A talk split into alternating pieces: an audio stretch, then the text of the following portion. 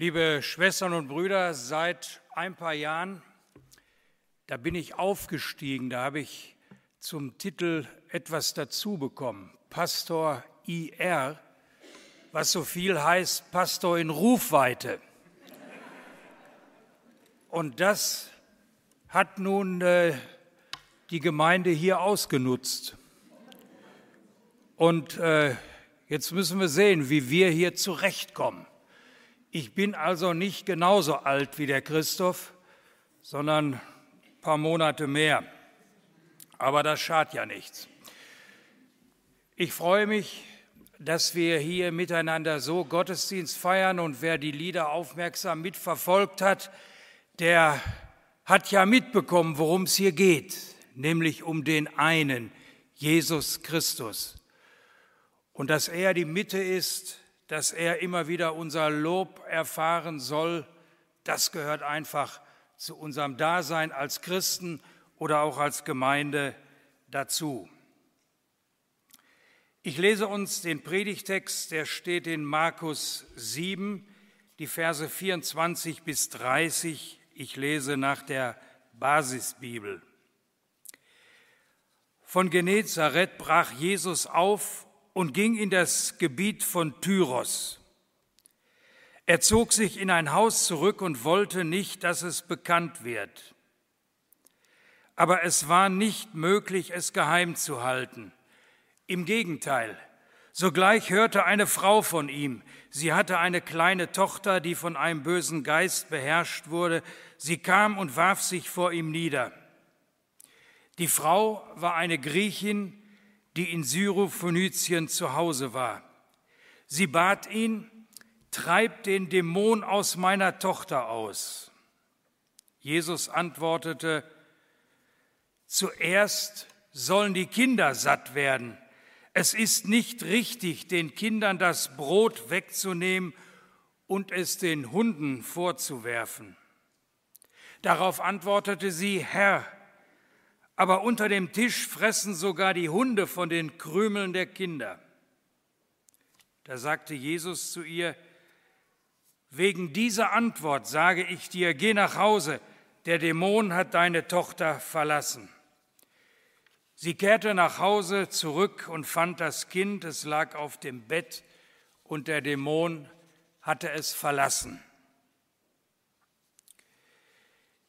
Die Autokorrektur meiner Textverarbeitung im Computer ist eigentlich etwas Feines. Aber eine Zeit lang war es so, immer wenn ich eine Mail schrieb und zum Ende kam, dann wollte ich beschließen mit herzlichen Grüßen. Und mit herzlichen Grüßen und dann raus damit. Nun schreibe ich ja ein wenig unkonventionell und vertippe mich schon mal hin und wieder. Und dann erwische ich nach dem L von herzlichen Grüßen, dann erwische ich schon mal das O. Und dann schlägt die Autokorrektur gnadenlos zu. Könnt ihr zu Hause ausprobieren. Dann kommt nicht als Vorschlag herzlichen Grüßen, sondern herzlosen Grüßen. Versehentlich, ein paar Mal hätte ich dann bald schon auf Absenden gedrückt. Mails an meine liebe Frau aber mit herzlosen Grüßen. Mails an Kollegen und Freunde, alles mit herzlosen Grüßen, wäre das dann weitergegangen. So nah kommt da das Herzliche dem Herzlosen. Nur eine Taste ist dazwischen. Und ich fürchte, ich bin hiermit schon bei unserem Thema für heute Morgen nicht immer selbstverständlich Barmherzigkeit. Oft brennen wir und wir betonen, wir wollen, weil wir Gottes Barmherzigkeit erfahren haben, wollen wir auch barmherzig sein miteinander auch mit den schwierigen Menschen und mit anderen, die in ihrer Not Hilfe suchen. Wir möchten dafür bekannt sein, dass Menschen bei uns Hilfe finden, die sie brauchen und suchen. Wie aber kommt es dazu, dass wir als Einzelne und als Gemeinde herzliches Erbarmen lernen und nicht herzlos leben. Es ist wichtig, dass wir uns zwei Überlegungen stellen. Wir haben ja die Geschichte, die wir eben gehört haben, noch im Ohr. Jesus hat einen seiner ganz seltenen Ausflüge gemacht über die Grenze seiner jüdischen Heimat hinaus, nach Tyrus, zu den Menschen, in deren Pass steht, sie seien Syrophönizier, keine Juden, nein, echte Heiden. Und da kommt diese Frau ohne Namen, aber sie wird sich einen Namen machen. Sie tut nämlich einen großen Schritt. Sie nähert sich Jesus und bittet ihn um Hilfe. Jesus, in dessen Name schon das Wort Hilfe eingegraben ist, Jeshua, der Herr, hilft, während die Frau dabei ist, sich einen Namen zu machen, ist nun Jesus auf dem besten Weg, seinen guten Namen zu verlieren. Er war nicht darauf eingestellt zu helfen, erschöpft war er, überwältigt von den vielen, die etwas von ihm wollten. Also suchte er Ruhe, will mal ausspannen, chillen, würden wir heute sagen, relaxen. Also suchte er Ruhe und weil es nicht zu Hause ging, machte er einen Ausflug ins Ausland. Aber es wird nicht funktionieren. Denn da kommt diese Frau und sie weiß, dass sie eigentlich gar keine Chance hat. Sie erfüllt keine der Bedingungen, die zur Hoffnung Anlass geben. Sie ist erstens eine Frau, kein Mann. Sie ist eine Syrophönizierin, keine Jüdin. Sie ist eine Heidin, keine Frau aus Gottes Volk. Sie hat eigentlich keine Chance. Sie ist komplett unterqualifiziert, um Jesus erfolgreich um Hilfe bitten zu können. Das weiß sie. Aber sie lässt sich davon nicht aufhalten. Sie trägt ihre Bitte vor auf Knien. Jesus, hilf mir, meiner kleinen Tochter, meinem lieben Kind geht es nicht gut. Ein Dämon hat von ihr Besitz ergriffen. Sie ist nicht mehr bei sich, sie ist nicht mehr Herr im eigenen Haus.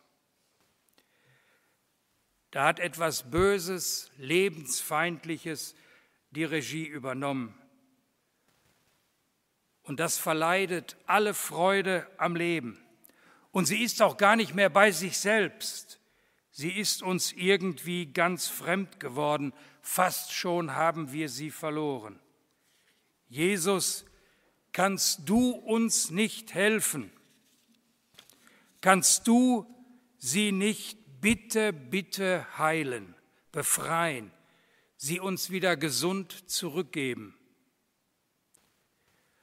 Anständigerweise hätte Jesus in Normalform nun geholfen, denken wir. Mit herzlichen Grüßen an die Tochter Mach dir keine Sorgen, alles wird gut. Hätte er, tut er aber nicht. Seine Antwort ist abweisend, klingt herzlos.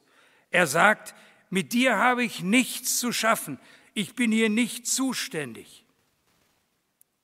Und Jesus geht ja offenbar nicht hausieren mit Heilungen. Und er macht es noch schlimmer.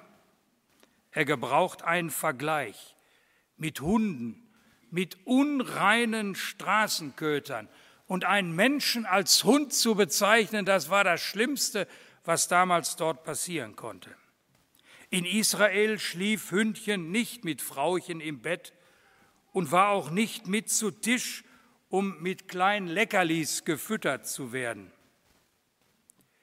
Jesus sagt, zuerst bekommen die Kinder.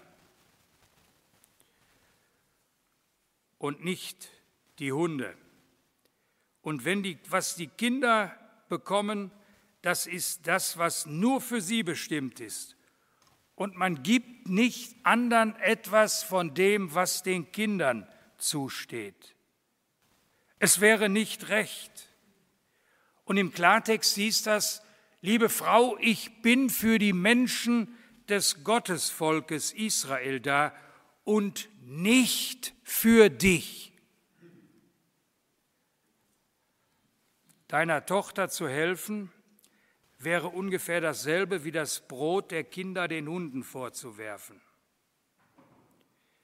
Sehr barmherzig, nicht, was Jesus sich hier leistet. Sehr barmherzig. Die Geschichte läuft nicht wie erwartet. Da kommt eine und bittet um Hilfe und wir sagen, kommt nicht in Frage, du Hund.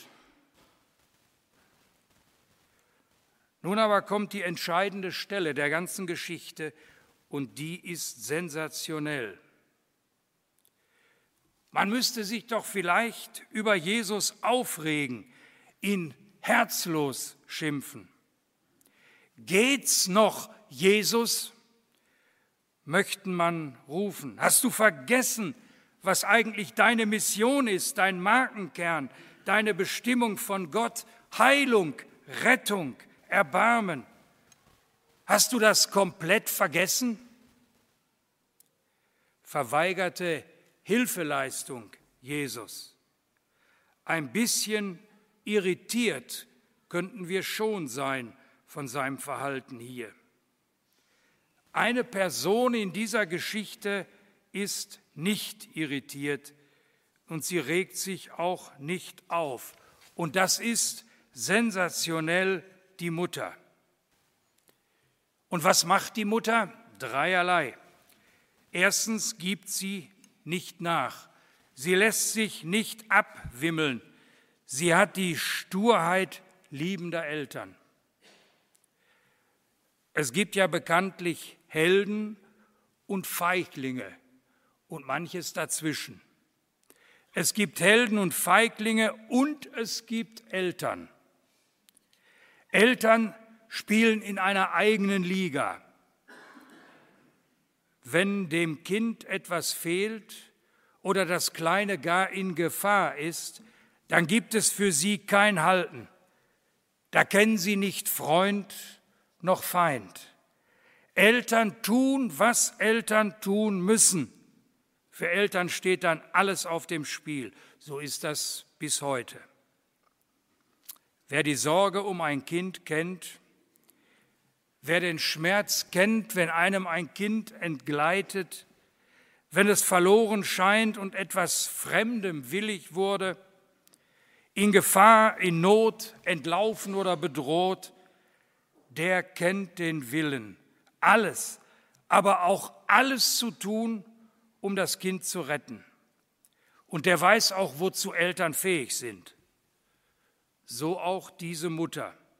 Sie gibt nicht nach. Das Zweite, sie gibt Jesus Recht. Und das ist sensationell. Sie verzieht nicht das Gesicht. Sie ist nicht beleidigt. Sie versetzt Jesus keine Ohrfeige. Sie schreit ihn nicht an. Du hast recht, sagt sie. Du hast recht und ich habe kein Recht, keinen Anspruch auf deine Hilfe. Ich stehe hier vor dir ohne Lizenz zum Fordern. So ist das, Jesus. Du hast recht. Und das Dritte, sie gibt Jesus etwas zurück, sein eigenes Beispiel. Und sie ergreift die kleine Chance in diesem Beispiel. Sie geht durch den schmalen Spalt, den Jesus in der Tür offen hielt. Ist es nicht so, fragte Jesus, dass zuerst die Kinder essen und dass man ihr Essen nicht den Hunden vorwirft? Ja, sagt sie, genau so ist das. Zuerst essen die Kinder. Recht so. Ja, wir sind wie die Hunde. Du hast ja recht. aber dann, dann bleibt doch noch genug übrig für das, was vom Tisch fällt. Und das dürfen die Hunde doch essen. Ist es nicht so, Jesus?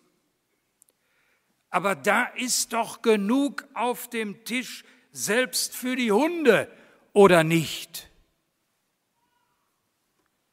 Und damit erreicht sie Jesu Herz. Sie ist zugleich demütig und stark, voller Respekt und zugleich beharrlich, ja unnachgiebig. Das rührt ihn an und überzeugt ihn. Und er tut, worum sie bat. Das Kind wird frei und heil. Und das ist jetzt die Pointe dieser Geschichte der Barmherzigkeit. Wir lernen im Blick auf unser Verhältnis zu Gott zwei wesentliche Lektionen von dieser großartigen Mutter. Die erste Lektion, wir stehen vor Gott niemals mit Ansprüchen. Erbarmen ist kein Recht, das wir hätten und jederzeit einfordern könnten. Diese erstaunliche Heidin begreift von Angesicht zu Angesicht mit Jesus, wie es zugeht im Reich Gottes. Ansprüche, Würde, eigenes, das ich vorweisen könnte? Nein, das alles verschafft mir niemals Zugang zu Gottes Gaben und zu seinem Beistand. Wenn ich zu Jesus komme, dann nie auf der Basis meines Gutseins, sondern immer auf der Basis seiner Güte. Ich bitte nicht um das, was mir zusteht, sondern um das, was mir nicht zusteht. Ich will nicht, was ich verdient habe, ich will vielmehr, was ich nicht verdient habe. Dann aber ist es so. Ich lasse dich nicht, es sei denn, du segnest mich. Wenn dich das befremdet und du Jesus in dieser Geschichte nicht magst und aufbegehren möchtest, dann bist du im falschen Film. So funktioniert das nicht im Reich Gottes. Die erste Lektion zum Thema Barmherzigkeit heißt, Gib mir, Herr, was mir nicht zusteht. So fängt es an. Und so bleibt es auch bis zu unserem letzten Atemzug. Gott schuldet dir nichts, aber er gibt dir alles.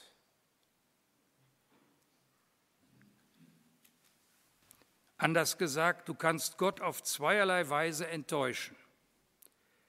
Du kannst arrogant vor ihm stehen und sagen, gib mir mein mir zustehendes Gut. Funktioniert nicht, werden wir dann merken. Wir können aber auch verzagt vor ihm stehen und auf das Gute verzichten, weil wir es nicht wagen, auf seine Barmherzigkeit zu hoffen, zu setzen, zu beten, eindringlich und nachdrücklich und immer wieder. Und dann ist da noch das Zweite, was diese gute Mutter erkennt. Sie erkennt, da ist genug. Da ist mehr als genug. Klar, zuerst kommen die Kinder, aber es ist genug, über alle Maßen genug für alle, selbst für die Hunde.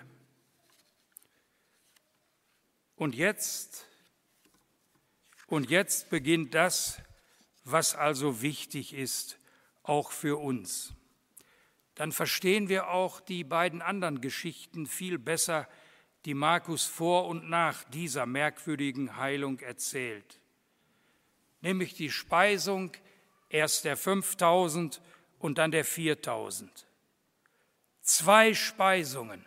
Und es das heißt immer im Text, da werden alle satt. Und am Ende sammeln sie Krumen, sie sammeln die Reste, sie machen Brockensammlung und es sind die Körbe voll.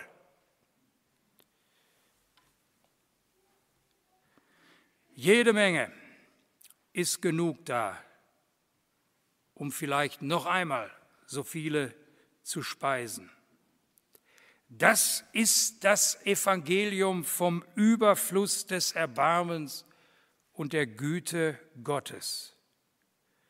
Herr, das reicht und das reicht voll und ganz.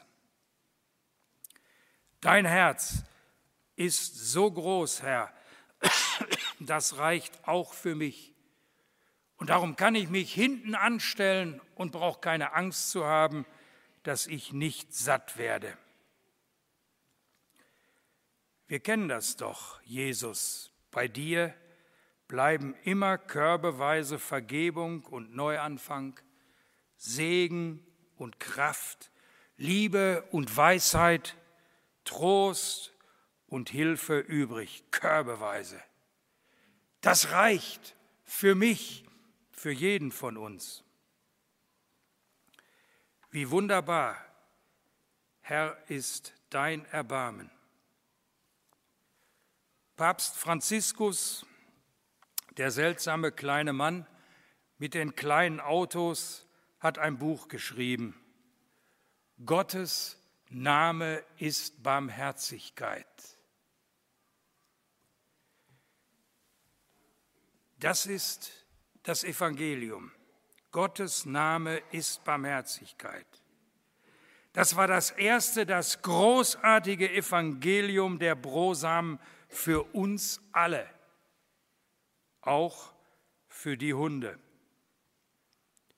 Jetzt möchte man fast aufhören und wir müssten noch ein bisschen über Barmherzigkeit als Wert der Gemeinde nachdenken.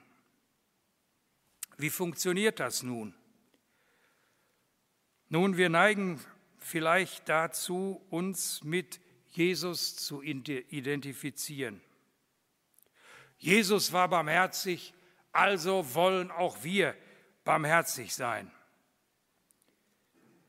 Dann wäre ich jetzt schnell fertig. Und die Moral von der Geschichte, weil er barmherzig war, sollen auch wir barmherzig sein. Aber vielleicht zögert ihr ja ein wenig, euch mit diesem Jesus so zu identifizieren. Ich zögere generell, wenn es vollmundig heißt, wir Jünger sollten mehr wie Jesus werden. Wirklich? Auch wie der Jesus hier in der Geschichte? Na, da wäre ich gespannt, wenn ich das an vielen Ecken beobachten könnte.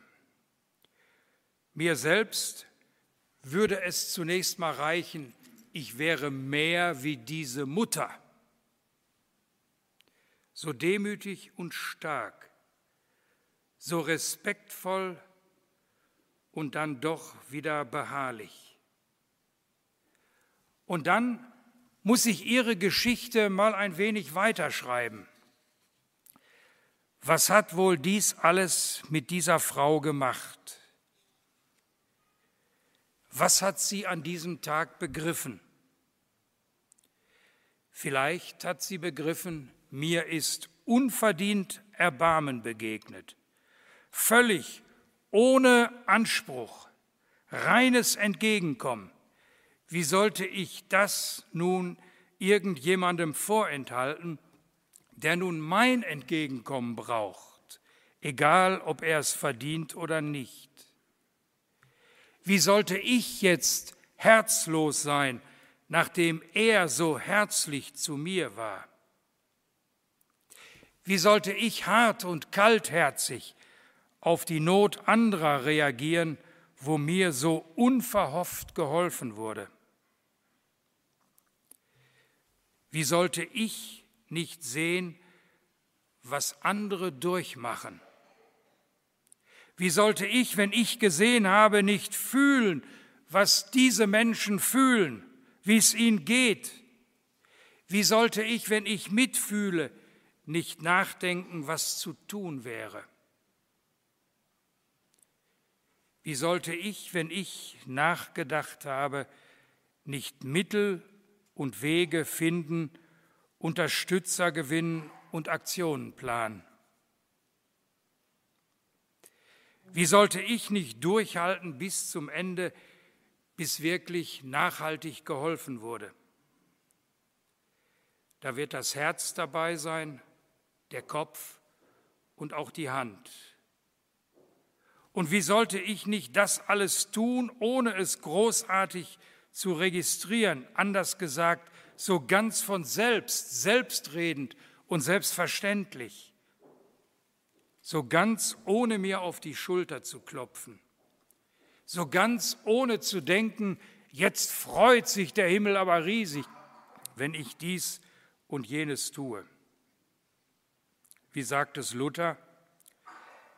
Der Christenmensch lebt nicht bei sich selbst. Er lebt im Glauben in Christus und in der Liebe im Nächsten. Im Glauben in Christus und in der Liebe im Nächsten und nicht bei sich. Ich sage so, er birgt sich in der unverdienten Barmherzigkeit Jesu und gerade so ist er ganz berührt und bewegt vom anderen, der das Erbarmen so nötig braucht. So kommt es zum Erbarmen als Wert. Nun, das alles aber nicht nur für Einzelne, sondern auch für uns als Gemeinde Jesu. Und hier finge jetzt die Arbeit an. Wie kann unsere Gemeinde Barmherzigkeit ausstrahlen? Wie können wir Menschen, Einzelne erreichen? Wie können wir damit umgehen, dass wir Not und Elend sehen? Und wie können wir Menschen mit Würde behandeln, ohne dass wir sie als Opfer unserer Barmherzigkeit behandeln. Werden wir hinsehen? Werden wir mitfühlen? Werden wir nachdenken? Werden wir Mittel und Wege finden? Werden wir Aktivitäten planen und durchführen? Und werden wir geduldig durchhalten, bis alles erledigt ist, was zu tun war? Und ist uns das wichtiger als unsere Pläne, wichtiger als unser eigenes Privates? Das ist die Herausforderung. Mehr wie diese Mutter werden, bevor wir uns dran machen, dem Herrn selbst ähnlich zu werden. Das Erbarmen zu fühlen, zu schmecken, zu denken, zu erinnern, das uns widerfuhr. Wie sollten wir dann nicht im Glauben in Christus und in der Liebe im Nächsten wohnen? Und worum ginge es da? Ich habe darüber immer wieder auch im Dienst nachgedacht. Und das Erste, was mir immer wieder eingefallen ist, das ist, dass wir als Gemeinschaft missionarische Gastfreundschaft üben, Menschen ein Stück Heimat geben, einen gedeckten Tisch, Aufmerksamkeit, Interesse an ihrem Ergehen, Rücksicht auf ihre Fremdheit mit allem Frommen, was wir zu bieten haben. Hier in der Gemeinde, in der Art, wie wir Gottesdienst feiern, wie sich andere in unserer Mitte fühlen können, wie wir sie wahrnehmen und auch solche, die vielleicht alleine dastehen, weil ihnen das alles fremd ist und sie so unsicher sind. Egal ob im Gottesdienst, in Kleingruppen, die sich öffnen für suchende Menschen, glaubensmäßig Obdachlose und skeptische Freunde. In geduldigem Geleit und nicht als missionarisches Überfallkommando. Missionarische Gastfreundschaft wäre ein ganz großes Werk der Barmherzigkeit. Das zweite, den Übersehenen dienen. Das heißt, Einsame wahrnehmen, besuchen, einladen, auch die, die uns nicht spontan sympathisch sind. Traurigen nachgehen, verwundete Seelen trösten, Irrenden helfen, den richtigen Weg wiederzufinden. Vielleicht haben Sie ja niemanden, zu dem Sie fliehen können, niemanden, der auch ungefragt auf Sie achtet. Niemanden, das dürfte eigentlich in der Gemeinde Jesu überhaupt keine Frage sein. Das gehört doch eigentlich zu unserem Dasein dazu. Und das Letzte, was ich hier nennen möchte, die Kinder stark machen. Sie sollen sich nie bei uns als Störenfriede fühlen, unerwünscht, lästig, beiseite geschoben. Mitarbeit in der Kinder- und Jugendarbeit sind in einer Gemeinde der Barmherzigkeit hoch ehrenvolle und begehrte Dienste. Für die Mitarbeiter dort müsste eigentlich immer wieder alles getan werden, dass sie ihren Dienst gut und effektiv tun. Wir müssten auch darüber nachdenken, welchen Schutz Kinder in einer gefährlichen Welt brauchen.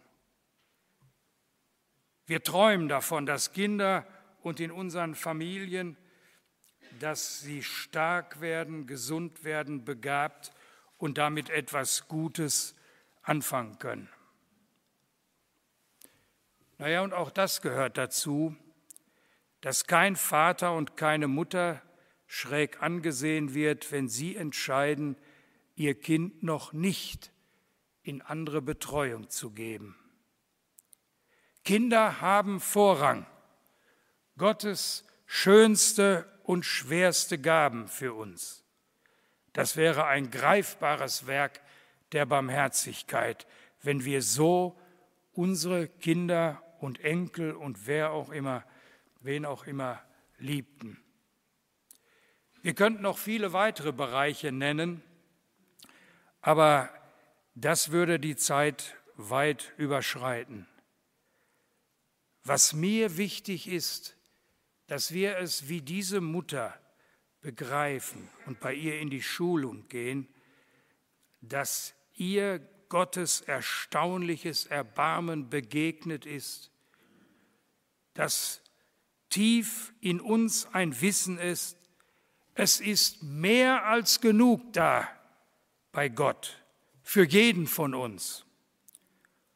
Und ich möchte im Glauben in Christus wohnen und dann soll es abfärben bei mir, bei uns, dass wir greifbar barmherzig werden als Gemeinde.